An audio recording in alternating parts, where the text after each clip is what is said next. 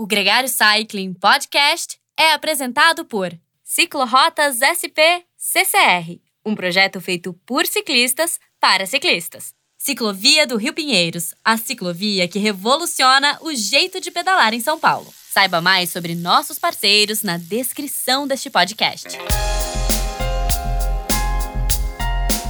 Seja muito bem-vindo ao Gregário Cycling Podcast. Eu sou o Leandro Bitar e o nosso tema da semana é o fenômeno João Ciclo. A gente fala sobre a equipe cearense desse mesmo nome, que despertou nosso interesse aqui por sua caminhada até se tornar um time bem estruturado e bem sucedido, mas também pela forma como essa equipe se comunica com o resto do país em uma comunidade que só no Instagram já ultrapassa os 125 mil seguidores. Esse programa não tem com eles nenhum vínculo comercial, é uma escolha nossa por considerar essa história inspiradora e exemplo para muitas outras. Conosco nesse episódio, além claro do gregário Álvaro Pacheco, o João Mesquita, proprietário da loja João Ciclo, que hoje é patrocinador e nome da equipe, e o Rafael Ataíde, o idealizador e líder do projeto. Ataíde, começando por você, muito bem-vindo ao Gregário Cycling. É um prazer imenso, eu acho que é uma honra e um sonho realizado estar aqui com vocês, os, as enciclopédias do ciclismo no Brasil, os papas que tratam do, dos melhores assuntos, tecnologia, cultura, história, toda essa, essa vivência do ciclismo que a gente tem no Brasil e luta por um esporte tão bacana. Pois é, essa luta é nossa e a gente fica muito feliz com as suas palavras, mas ciente de que o podcast só vive com a presença de vocês, com pessoas interessantes e que são apaixonadas pela bike também, muito mais do que a gente. É inclusive o nome desse podcast é Gregário. Se a gente fosse para ser estrela, era para ser aqui capitão. João, bem-vindo também, cara. Um grande prazer ter sua companhia. É um prazer participar da reunião aqui da podcast com vocês. Rafael, uma coisa que nos chamou a atenção é o engajamento e quanto vocês, com a equipe João Ciclo, usam bem as redes sociais e quase 130 mil seguidores. A gente sabe o quanto tem que ter trabalho sério para conseguir essa quantidade sem ir para truques de página de comprar seguidor, etc. E acompanhando a página de vocês, ela é muito profissional. Pouca gente, talvez aqui no Brasil, tenha de fazer todo o processo. Como é que aconteceu isso? Álvaro, é engraçado, se você pergunta assim, como chegou nisso, não, não houve um planejamento específico, pensando, imaginando que ia ter um crescimento e uma explosão dessa de, de seguidores, de divulgação. A gente nunca pensou nesse sentido. No começo, a equipe, quando iniciou, nós tínhamos uma época, uma página no Facebook, existia um engajamento bacana, já, já tinha uma coisa de divulgação legal quando a equipe começou. E aí foi quando nós migramos do Facebook para exclusivamente a ferramenta do Instagram. Tanto é que no Facebook hoje a gente não praticamente não opera. E o que acontece? O grande lance, eu acho que foi a grande chave para virada e o crescimento desse, desse público que acompanha, foi justamente que a gente notou como fãs do ciclismo, como admiradores do ciclismo, que existia uma carência muito grande da rotina do dia a dia do ciclista aquele cara que treina, aquele, aquelas equipes que treinam, você sentia aquela coisa assim, o que é que esse cara faz, né? O que é que, o que, é que ele come?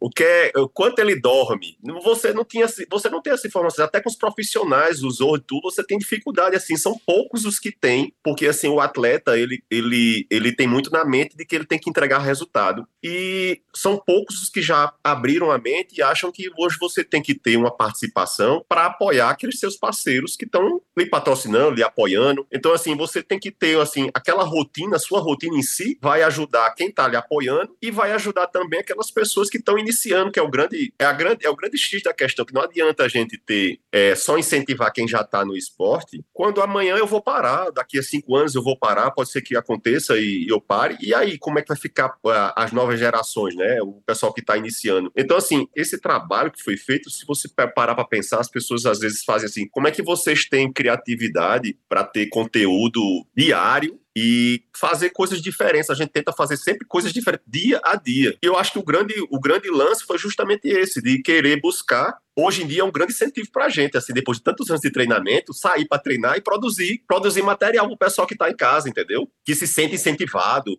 o pessoal que acha, olha, eu só saio para treinar depois que eu vejo o istro de, manhã, de amanhecer de vocês, entendeu? Cria uma, cria uma proximidade, né, Rafael? Tipo, já tem uma comunidade ali em volta.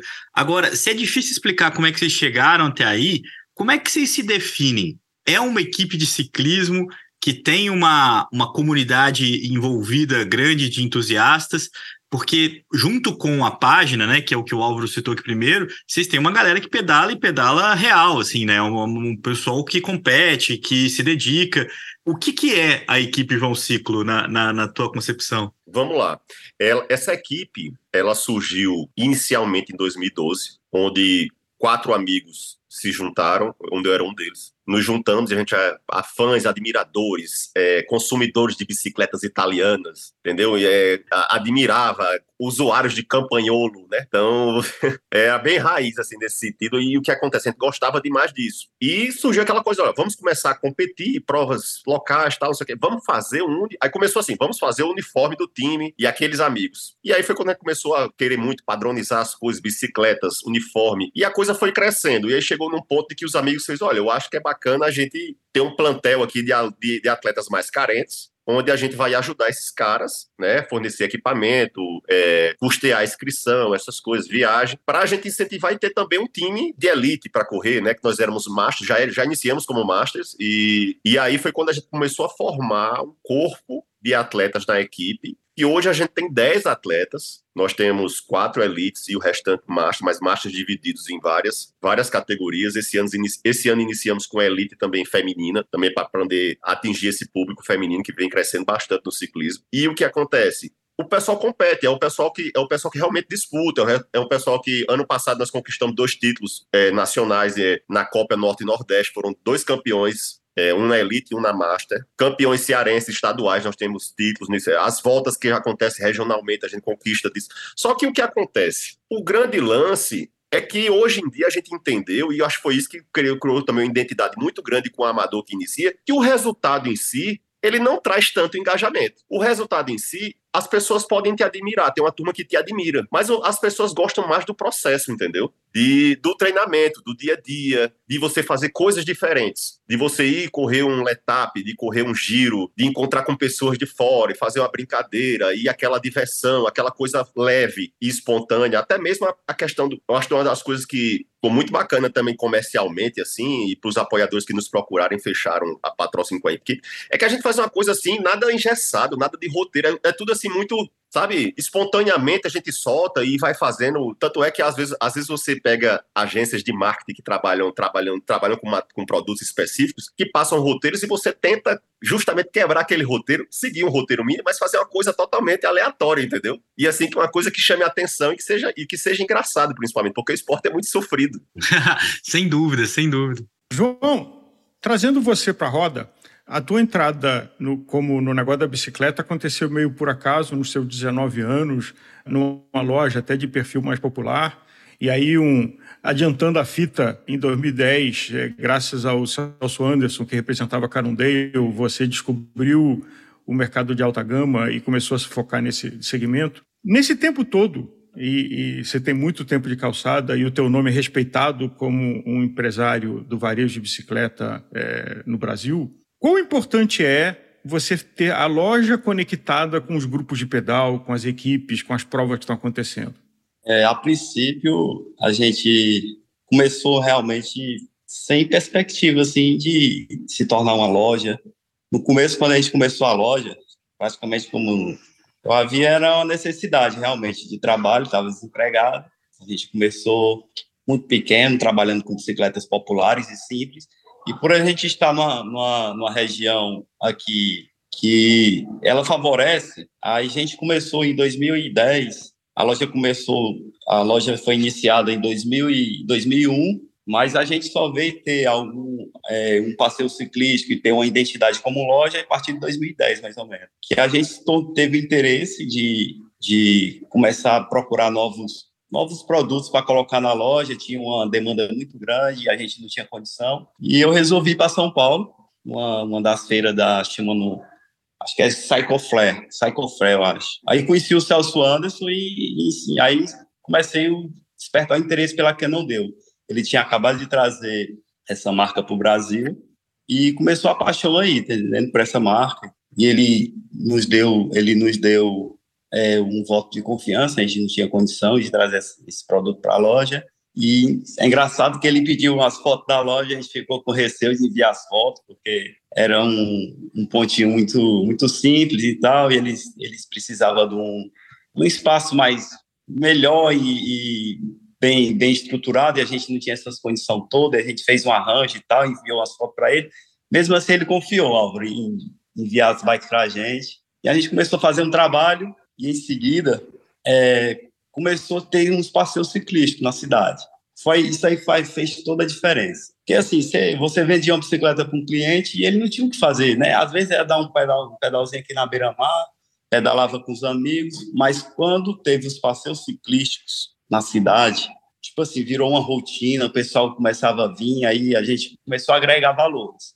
E o pessoal começava a se juntar aqui na praça, que era do lado da loja, e aí toda terça e quinta à noite tinha passeio ciclista. Toda terça e quinta à noite tinha passeio ciclista da João Ciclo, e aí a gente começou a crescer e, e se espontar no mercado, né? Agora, uma coisa que a gente sempre prezou e sempre idealizou aqui, eu já tive outras experiências que chamaram atenção também, é essa sensação de uma comunidade que se fecha em torno de um, de um projeto, né? Então, assim, tem o João, que é o investidor, que é você é o idealizador, é, com certeza o João pedala, tem a bicicleta no dia a dia dele, mas é um grupo que envolve desde gente de alta performance até gente, como diz os nossos amigos da IKEA, de nenhuma performance, uma galera ampla ali que se envolve e que, inclusive, agora também é, consegue acompanhar vocês pelo Instagram e curtindo ali as, as, as notícias.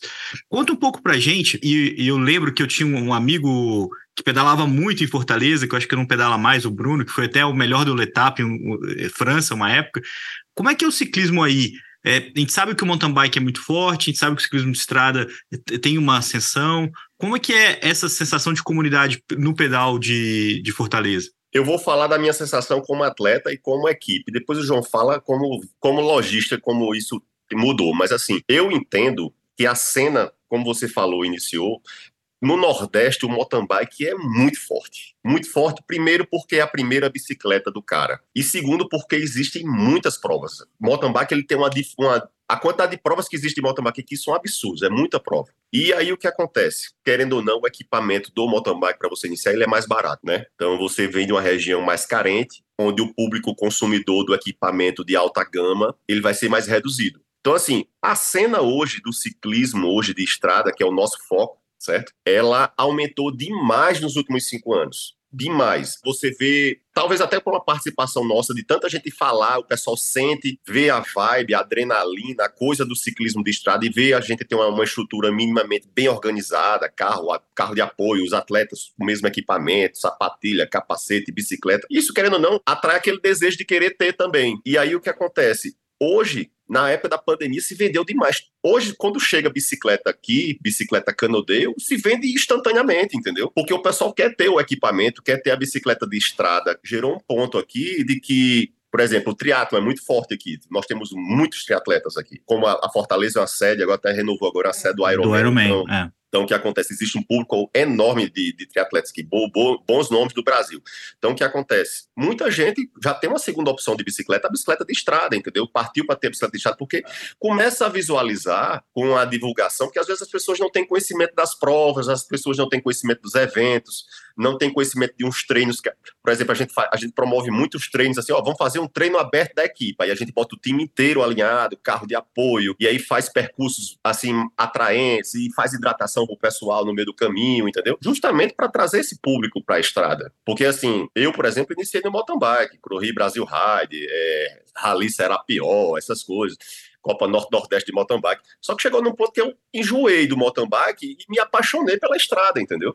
E você, João, como é que é a sua relação com o ciclismo competitivo, com as equipes aí em Fortaleza? É, a gente a priori a gente tinha equipe antes, mas era uma equipe só da loja, né? Era os funcionários da loja que participavam das provas de mountain bike, eu também. Quando a gente conheceu o Rafael, a gente fez a fusão da equipe de ciclismo, que até então a gente não tinha. A priori eu fiquei um pouco assim, um pouco apreensivo, porque, tipo assim, uma equipe, ela, ela tem muito custo. Você manter uma equipe de ciclismo hoje, queira ou que não queira, ela, ela vai lhe dar muito custo, sem patrocínio, e você bancar uma equipe sozinho assim, mas quando eu comecei a conhecer um pouco o Rafael, ele é muito apaixonado por bicicleta. Eu acho que ele respira bicicleta. Eu, até hoje mesmo eu fico surpreendido assim do jeito que ele, que assim ele acho que a bicicleta ela vem em primeiro lugar na vida dele tudo, porque ele respira totalmente bicicleta. E aí eu fui conhecendo aos poucos, eu aceitei a proposta, já acompanhava a equipe antes, achava admirável o jeito organizado. Aí quando ele fez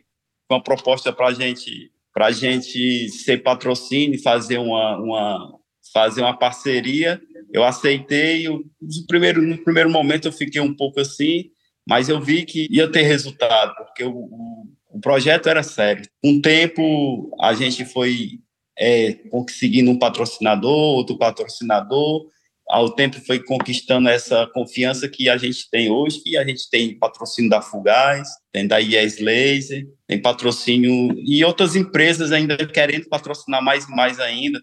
E essa galera que está chegando para fazer parte da equipe, ela, ela é gente que quer, vamos dizer assim, explorar o marketing, que quer aparecer com vocês, ou é uma comunidade que, que já pedala, que gostaria de fazer parte do grupo, tem ali um, um networking é, importante para que essas empresas apoiem o projeto também? Na verdade, Leandro, nós estamos bem numa fase de transição, sabe, Leandro? Quando nós iniciamos o, a questão da equipe e até quando a gente assumiu com o João, era muito aquela coisa dos atleta amador, fã do ciclismo, que tinha sua empresa e queria apoiar ele não tinha retorno financeiro nenhum, entendeu? Sim. Por exemplo, eu sou advogado de carreira, tenho, tenho um escritório, o retorno financeiro para mim em si não tinha, mas eu sempre apoiei.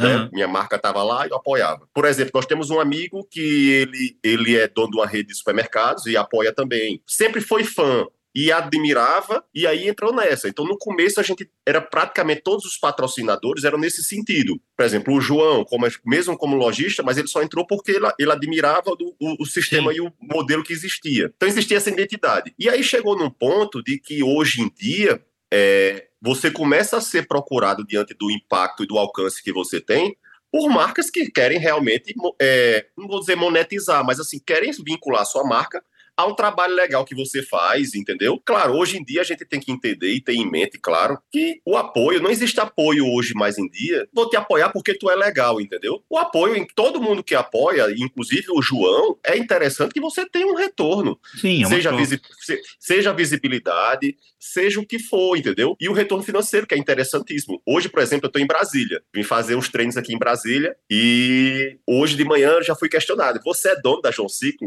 Porque as pessoas. Porque as pessoas entendem que, olha, você faz tanta propaganda, o pessoal de São Paulo fica surpreso assim, você faz tanta propaganda da loja que a gente acha que você é sócio da loja, tem certeza que você é sócio da loja. Eu fiz, não, não sou sócio da loja, mas assim, vocês têm que entender que a partir do momento que eu vou trabalhando e fazendo essa parceria, seja com o João ou com outros parceiros, isso tudo retorna, é, é, é um ciclo, no, o ciclismo, e esse, o ciclismo amador, principalmente, ele é um ciclo, você vai fazendo aqui a propaganda da loja, a loja te apoia, aí tu vem, vai fazendo, isso, isso não para, entendeu? É, é, igual com qualquer outro produto. Você vai fazendo assim e, os, e as coisas vão lhe as, as marcas vão lhe procurando hoje para fechar esses contratos hoje de parceria e quererem se divulgar suas marcas. Então, hoje a gente tem algumas marcas que realmente visam isso, como ainda temos marcas que são hoje estão conosco, que eu tenho certeza que não existe um retorno financeiro tão grande, mas o cara quer vincular a marca dele por apoiar e por ser realmente fã e estar tá dentro do projeto, entendeu? Isso é super, isso é super é, reconhecível, assim, é natural até, né? Que você tem um estímulo que não é mensurável, né? E imagino que isso aconteça no outubro, Rafael. É, as é. equipes, é, elas não são bancadas pelos caras que têm retorno midiático ali é, na ponta do lápis, né? Do, do, do, do, patrocínio que fazem. Fazem porque querem é, ter associação com o esporte alto nível e que tenham também a, a, o prazer de estar ali naquele círculo. Agora, uma pergunta que eu te faço é pensando nisso também, porque hoje vocês têm uma, um grande engajamento, vocês têm uma comunidade e vocês têm uma equipe de competição, né? Vocês têm uma, um pessoal que corre de alto nível. Como que você idealiza esses pilares, assim? Como é que é a sua, a sua intenção? Porque quando você traz para o cenário do Sudeste, você vê as equipes é, elite tendo muita dificuldade de se manter você tem uma, uma questão muito mais é, preocupada com a imagem. Muitas vezes o cara nem, nem pedala tanto assim, mas ele tem uma, uma baita é, imagem pessoal e, e, faz daquilo ali a vida dele, né? Como que você imagina o seu projeto? Como é, como é que você acha que uma coisa pode ajudar a outra? Eu acho que o interessante disso é que, por mais que você tenha um time voltado à performance, esse time, esse time ele tem sempre que lidar é, no sentido de atender o que é interessante para a comunidade que lhe acompanha, para os fãs, certo? Então, não adianta só você ter um time de alta performance, onde aquele time de alta performance, a gente volta àquela história do resultado, de vender somente resultado. Então, assim, essa turma, eles têm que começar a abrir a mente e começar a produzir conteúdo e material e fazer coisas legais voltadas para o público amador iniciante, entendeu? Então, esse, esse talvez seja o grande pilar. Você fazer as coisas mais na, na situação de que do incentivo. A gente viveu uma, a gente viveu, acho que a gente tá meio que superando isso, a história do a fase do coach, né? E o incentivador mor, então todo mundo virou fã dos coaches assim. E a gente até brinca muito com isso né, no, no material que a gente produz, sou o teu coach emocional, entendeu?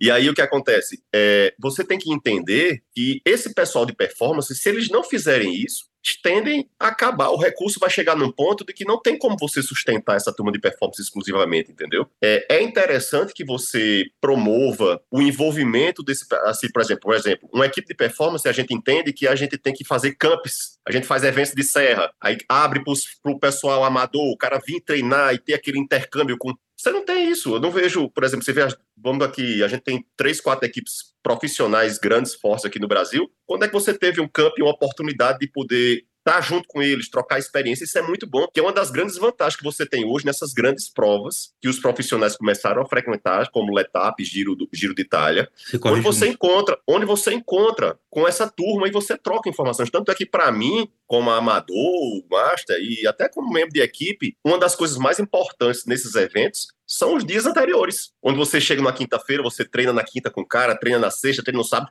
o evento em si é a cereja, tá? O evento. Mas assim, o bom é o intercâmbio. Até para poder ter noção do quanto aquele cara é bom, né? A gente já falou aqui na Gregário várias vezes do projeto da Root Bike, que é um projeto similar ao seu e, e, que foi transformador aqui em São Paulo e que na época a, atingiu uma, uma coisa que eu idealizava muito, assim, que a partir do momento que os caras tentam andar na roda da Ana Polegatti, do Luizão Amorim, é, começam a andar com essa galera, mesmo que eles eles rodando suave e os amadores ali fazendo todo o esforço para andar junto, você começa a ter noção do que, que, são esses caras, porque você não consegue, olhando o resultado do Campeonato Brasileiro, se eu te falar que o Luizão tem mais de 10 títulos nacionais, ah, legal, pô, legal. Quando você vê o cara andando no passo e você sabe que o quanto que é difícil fazer aquilo, você constrói um outro tipo de admiração. Eu, eu, eu consigo entender o que você está falando, que eu acho que é uma coisa é, é importante para o ciclismo brasileiro. Até porque os caras daqui não correm o Tour de France, não correm. Então, assim, é ainda mais difícil você é, idealizar esse tipo de. o que, que é a elite do ciclismo brasileiro, né? Mas é um desafio.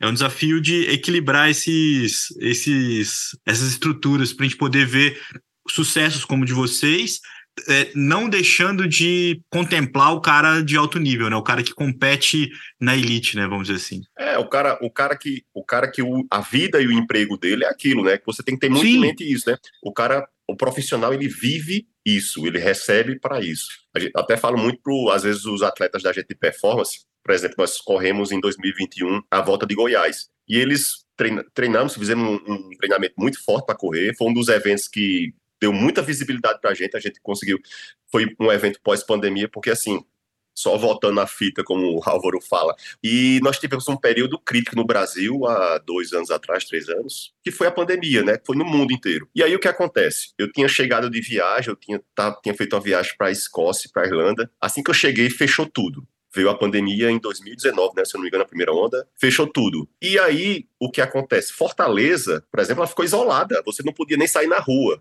Ah, os decretos da época, os, os iniciais, o comércio fechou, ninguém saía. Então, assim, as pessoas meio que se desesperaram. E eu e o João, a gente estava justamente morando em lugares próximos, assim, na região do Beach Park, a região de praias, acho que o Álvaro conhece, conhece Fortaleza. É uma região muito bonita e muito dura, e mas assim, é outro município e outras flexibilizações durante a pandemia. Então a gente conseguia treinar na rua. E foi nessa época que existia um pulo muito grande no número de seguidores e de visibilidade nacional, porque assim, você ninguém podia treinar no Brasil, tava muito, muitas restrições e a gente tava na rua produzindo e, e, falando de treinamento, que você treinasse em casa, que você não parasse, enquanto as pessoas falavam para você não fazer nada e a gente tava lá, faça alguma coisa tal.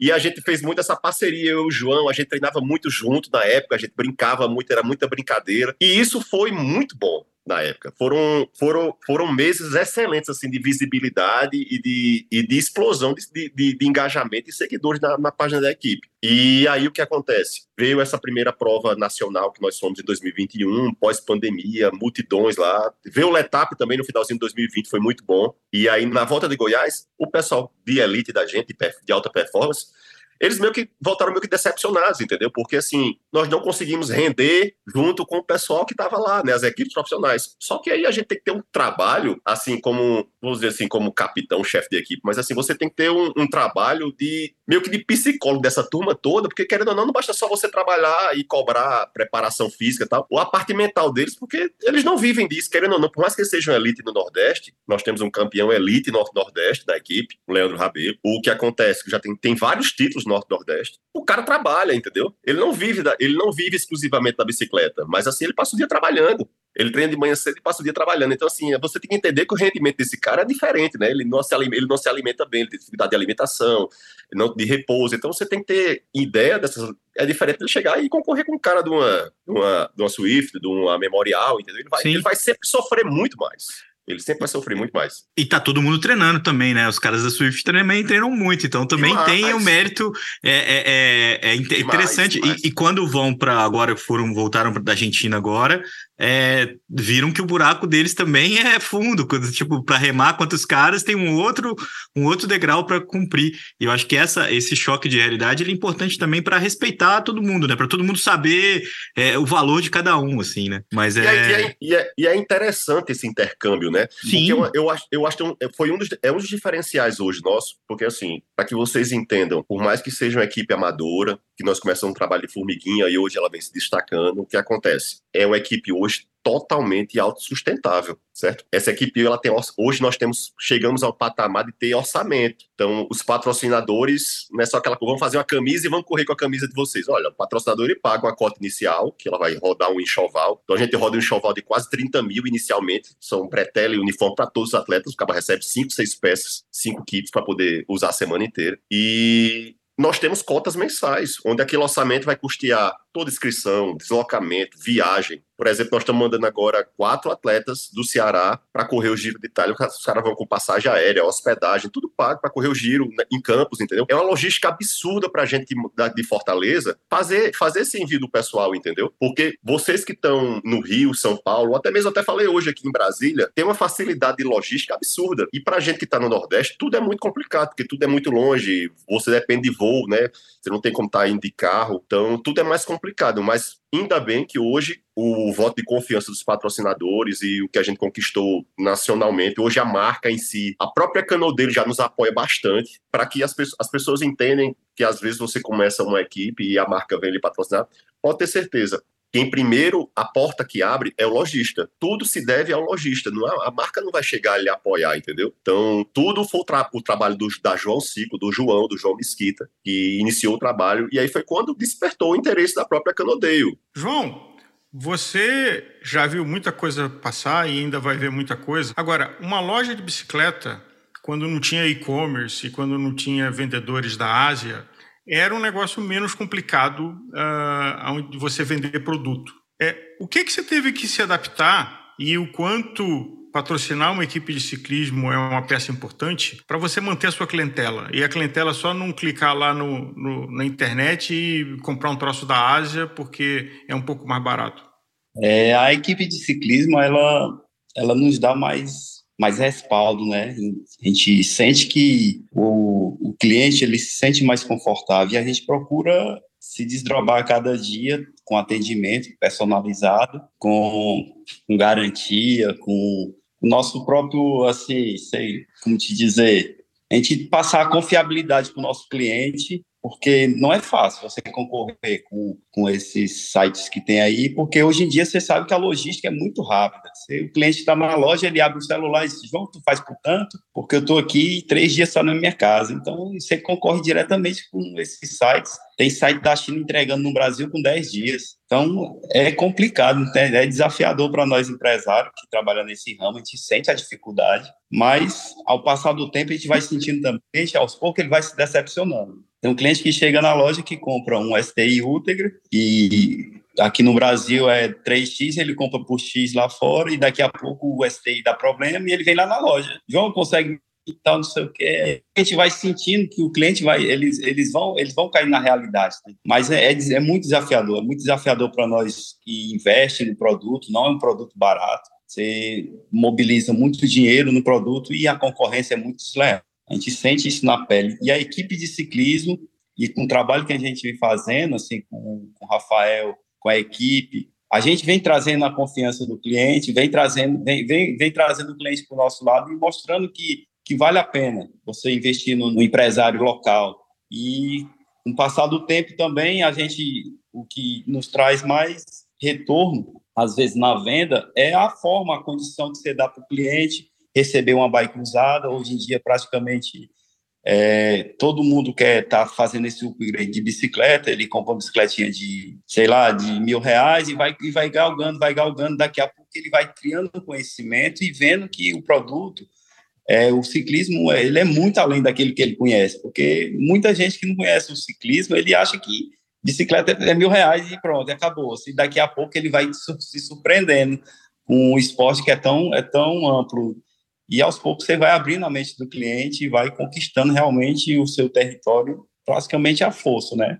O que a gente nota muito, até eu tenho a curiosidade de ver isso com o João, é quando a gente fala como equipe, quando qualquer membro da equipe fala olha, do, do produto, ou às vezes nem fala diretamente, mas mostra no, na, nas filmagens os produtos que usa, não só a bicicleta, às vezes pneu, a gente faz muita coisa de, com pneu.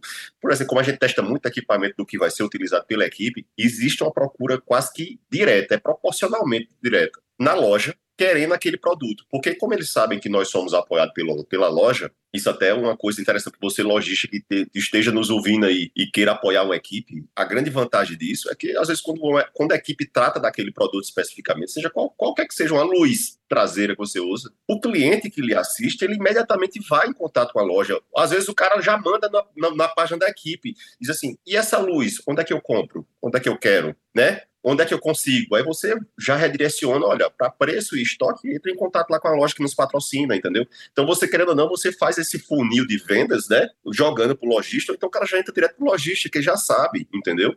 Então, assim, você querendo ou não, você vende credibilidade, né? Assim, olha, o produto que você usa, você tem, você, você tem 10 atletas, onde cada atleta roda pelo menos 20 mil quilômetros por ano, você tem muita gente rodando, né, o ano inteiro. Então, assim, você, o cara faz teste de relação, faz teste de pneu, faz teste de caramanhola, faz teste de fita, faz teste de uniforme, de capacete, de meia. Então, assim, as pessoas, por mais que a internet seja um baú de informações aí absurdo, o Google esteja aí para trazer informação para todo mundo, as pessoas ainda têm muita dificuldade de garimpar a informação correta, né? E, assim, no, no, no mundo que a gente vive hoje de youtubers, onde você começa a assistir muito youtuber, canais, e você não sabe sabe se aquela informação, se aquele parecer daquele cara tá sendo influenciado comercialmente ou não, você fica meio que vendido, entendeu? É. Primeiro que você não sabe se o cara realmente Usa desempenha aquilo. o que você quer. E segundo, que você não sabe se o cara tá falando aquilo tão bem porque ele tá sendo pago para vender. É, é, muito complicado isso, entendeu?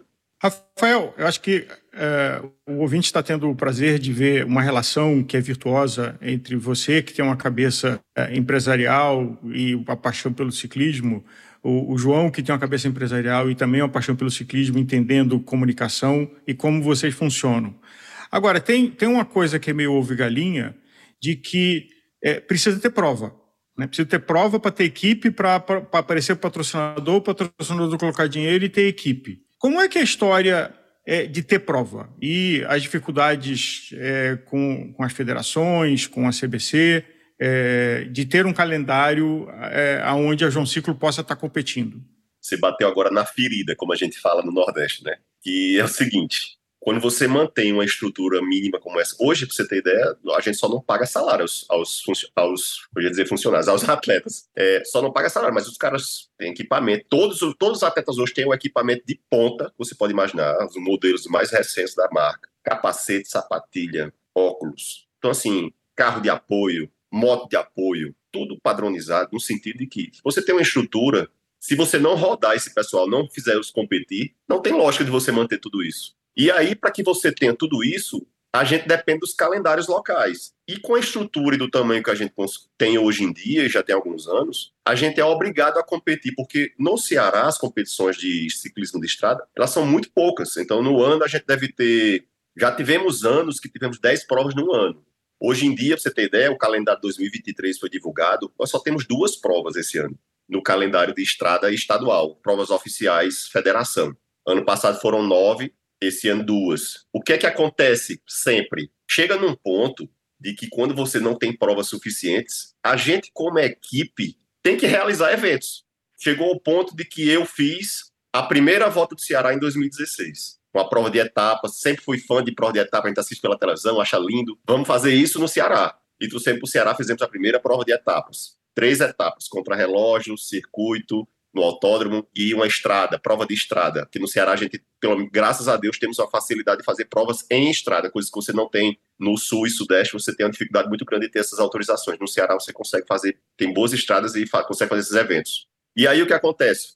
Quase que todos os anos eu prometo para mim mesmo, não vou fazer evento, não quero me envolver em evento, porque as pessoas pensam que você vai fazer o evento para favorecer sua equipe. Por mais que você faça seja mais isento possível, desclassifique atleta da sua própria equipe, terceirize, terceirize é, apuração e diretoria de prova, mas assim, é muito complicado. Aí todo ano chega, por exemplo, ano passado a federação cancelou três etapas, ia ficar, íamos ficar com um buraco. Aí você vem com a turma treinando há 45 dias para correr um evento, o evento cancela. Aí você cria aquela desestimulação no time, entendeu? E aí chega no ponto em que, olha, vou ter que comprar briga, vou ter que fazer um evento aqui. Lá vai, pega o recurso, antecipa o recurso da, da equipe, o recurso pessoal, para fazer um evento, para que as inscrições, pelo menos, reembolsar o investimento, para poder ter o evento em si, entendeu? E a gente faz muito isso. Só que aí o ideal, hoje, com a estrutura, é correr as etapas estaduais do Ceará e também a gente participa muito de etapas no Rio Grande do Norte e no Piauí. Então a gente tenta sempre estar tá nessa rotina de, de cacheiro viajante itinerante, rodando para poder fazer e assim, graças a Deus, conseguimos hoje ter um orçamento e recurso suficiente para poder mandar o pessoal também para correr fora, entendeu? Então assim, agora em abril vai ter o pessoal no Giro, é, eu estou indo no comecinho de abril para a Bélgica para correr Flandres, entendeu? Corro Flandres e corro Paris-Roubaix, então vai ter muita legal. coisa legal. Vai ter muita coisa legal em abril para estar tá acompanhando. Então, assim, ano passado nós fomos para o Bike Series em Interlagos, uma turma grande. Então, assim, a gente está sempre tentando mandar o pessoal para fora para tapar o buraco da programação, que no Nordeste é carente, entendeu?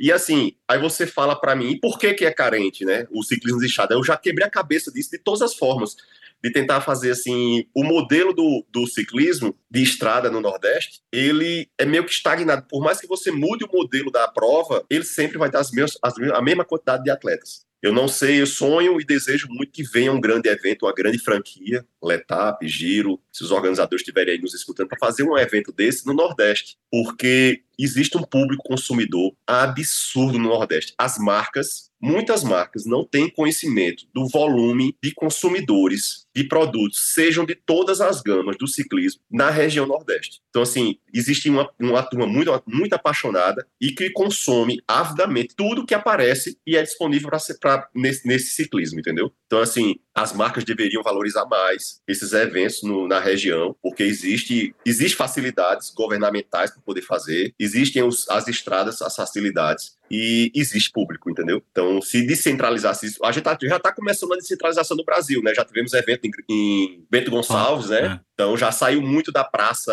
São Paulo, que os eventos estavam meio que fixos Sim. em São Paulo. E a gente começou a ver o Rio, veio agora Bento Gonçalves, quem sabe não vem no Nordeste também, né?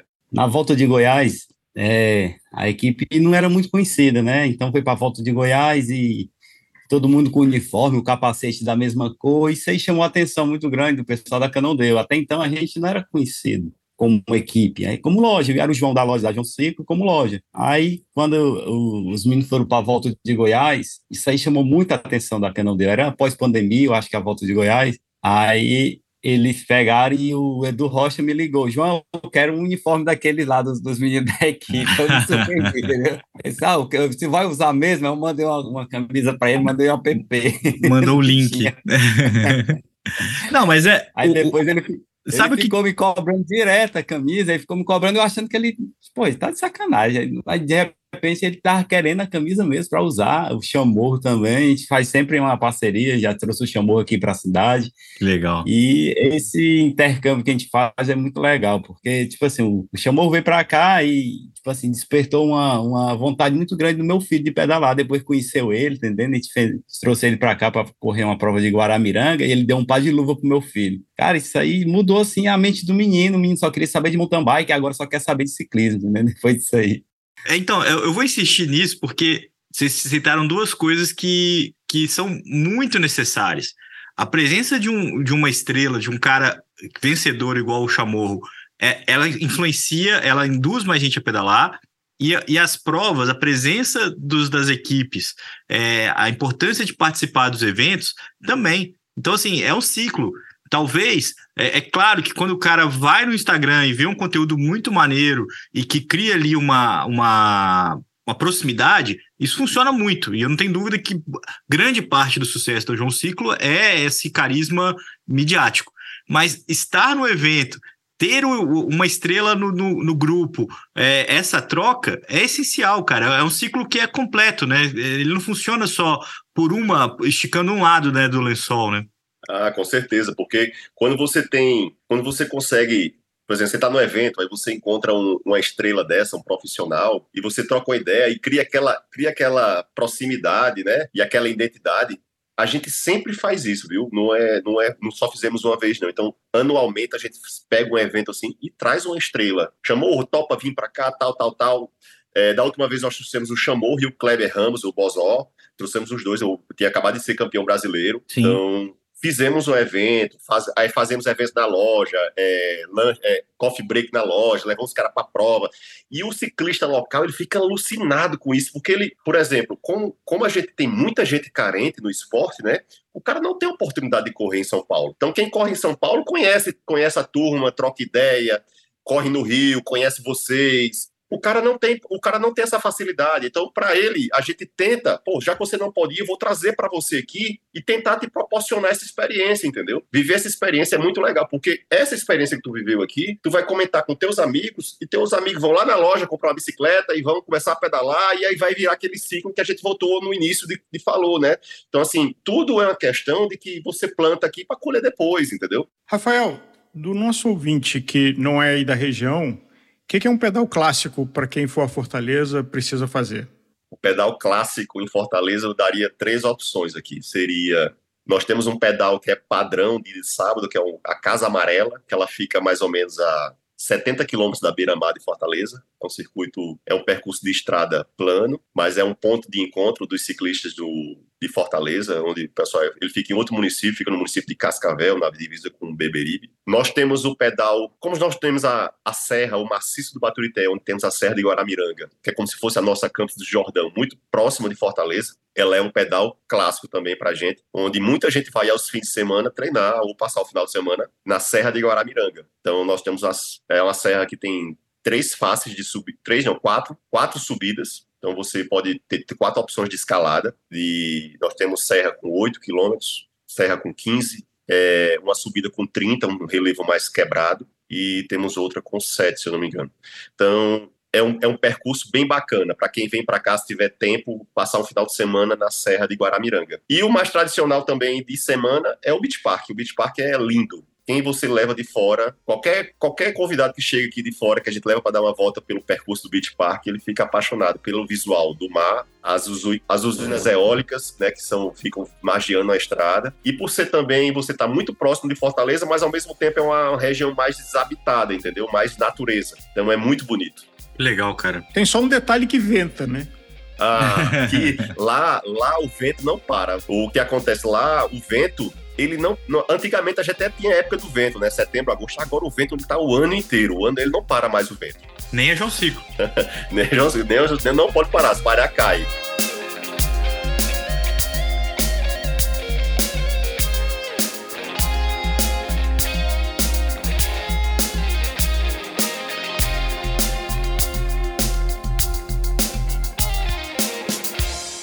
Conheça os produtos Gregário, itens de qualidade com a nossa identidade. A caramanhola preferida do pelotão com a nossa cara. Conheça a Fly Elite, edição especial Gregário. O link está na descrição desse podcast.